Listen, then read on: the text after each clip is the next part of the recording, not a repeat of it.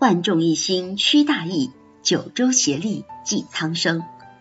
今天和大家分享一篇文章，关于疫情的重新思考。未来只会有这一种铁饭碗。嗨，晚上好，我是圆圆。呃，我今天看微博的时候看到一条超级丧气的信息。张文宏教授说，因为这个疫情已经在全球范围内传播开了，所以这个肺炎在今年夏天结束已经不可能了。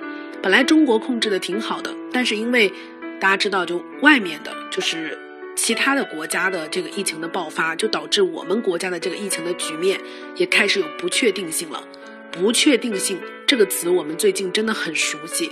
我记得刚开始的时候，我们都觉得人传人是不可能的，人这一辈子哪能经历两次非典啊？结果肺炎真的就快速传开了，比非典还猛。接着我们又觉得不可能不开工不上学吧，肯定会很快结束的。结果我们现在已经在家这个居家隔离一个多月了，在家憋得发慌的时候，我想这个肺炎怎么着也在夏天来临之前结束了吧？病毒不是怕高温吗？结果全世界都肺炎了。专家说夏天结束不可能。这短短的三个月，我们面临了多次不确定，总觉得事情会朝好的方向发展。然而，当一个人遭遇了坏事儿，并不一定会遇见好事儿。事情还是可以一坏再坏的。生活就像一盒巧克力，永远都不知道下一颗是什么味道。我们该拿什么心态去面对不确定的未来呢？我想到了三个点。首先呢，我们必须要从一个短视主义者变成一个长期主义者。好，这个词是我最近在一个 TED 的视频当中看到的。这个视频叫做“用三种方法规划长远的未来”。这个视频里面就说到，说我们大多数人都是短视主义者。我们特别喜欢谈论遥远的未来，但我们真正做出规划的时候呢，就只顾当下，只顾当下就会总是使用沙袋策略。什么叫沙袋策略？你们家发大水了，给房子周围堵一圈沙袋有用。洪水退去之后呢，你把那个沙袋撤了。但正确的做法应该是给房子去垫高，或者干脆搬家。总是采取短视主义的沙袋策略，就会付出代价。这个讲者就说：“他说，如果一个 CEO 短视主义，不愿意对科研做投入，就会因为没有核心技术而失去发展的先机。一个家长如果短视主义，在孩子哭闹的时候总想着给他一手机，就没有办法让他养成良好的习惯。一个国家短视主义，不重视基础设施建设，就会发生像桥梁坍塌这样的严重事故。我觉得这次疫情真的就像一场洪水，一下子就冲垮了围在我们房子周围的沙袋。结合这支视频，我就想。”我们不能只考虑当下的危机，而是要去学会夯实人生的地基。这样等水来了，你的房子已经变高了。赚钱只是一个暂时的结果，我们要对自己的核心技能做投入，终生学习，长期学习。日常工作的时候呢，也不要只是被问题牵着走，要有时间沉淀下来，去认真的学习一个专题。感谢这个 TED 的视频。早上跑步四十分钟的时候，我去听了张丽俊的《组织的力量》，学习人力资源管理。因为我觉得啊，不管这次疫情，嗯，之后就大家各自的企业变成什么样子，我学的这些方法都会夯实我创业的基石。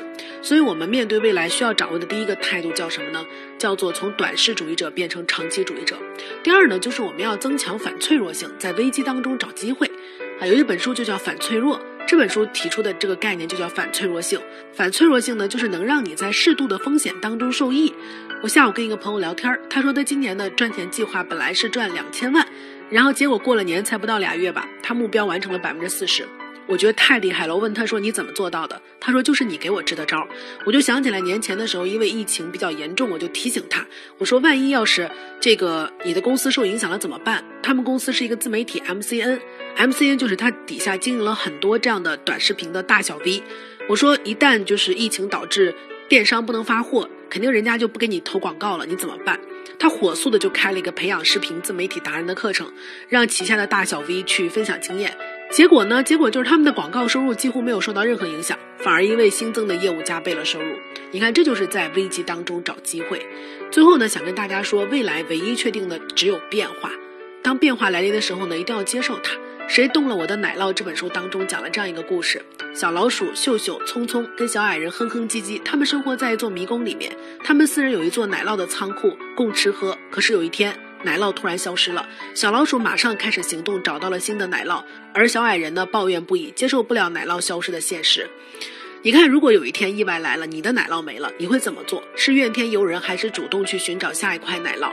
关于未来会变这件事情，我们一定要接受。而且未来不一定会变好，也有可能变得更差。我们唯一能做的就是在变化当中学会生存，然后去面对变化。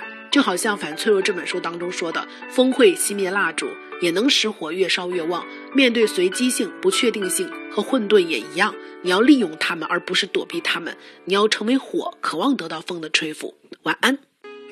更多文章可以关注我们的公号“逆流而上”，流就是刘媛媛的流。